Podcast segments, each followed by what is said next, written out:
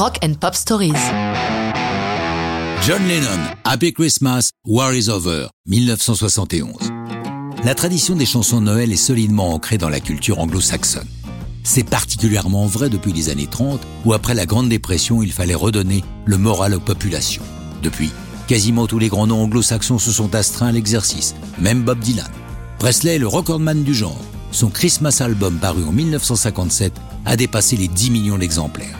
John Lennon n'y a pas échappé non plus. Au-delà des disques de Noël que les Beatles destinaient chaque année à leurs fans officiellement encartés, après la séparation du Quatuor, il reprend le chemin des studios pour un chant de Noël bien particulier. En effet, John et Yoko se sont investis dans le mouvement pour la paix. Rappelons qu'à l'époque, la guerre fait rage au Vietnam et que nous sommes en pleine guerre froide.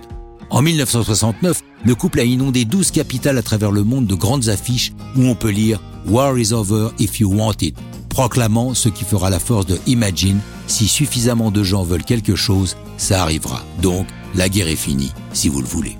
Partant de là, John et Yoko écrivent Happy Christmas, War is Over et l'enregistrent le soir du 28 octobre 71 et durant la matinée du 29 au studio Record Plant de New York. À la production, John a choisi ce fou génial de Phil Spector qui a œuvré sur le dernier album des Beatles. Jim Keltner et Nicky Hopkins, deux des membres du nouveau groupe de John, le Plastic Ono Band, sont là. Les chœurs sont assurés par les enfants du Harlem Community Chore. Klaus Vormann, le vieux complice des années allemandes, aurait dû tenir la basse, mais son avion est annulé et il rate la séance. Quatre guitaristes sont réunis par Spector. Lennon leur dit de s'imaginer être à Noël durant l'enregistrement.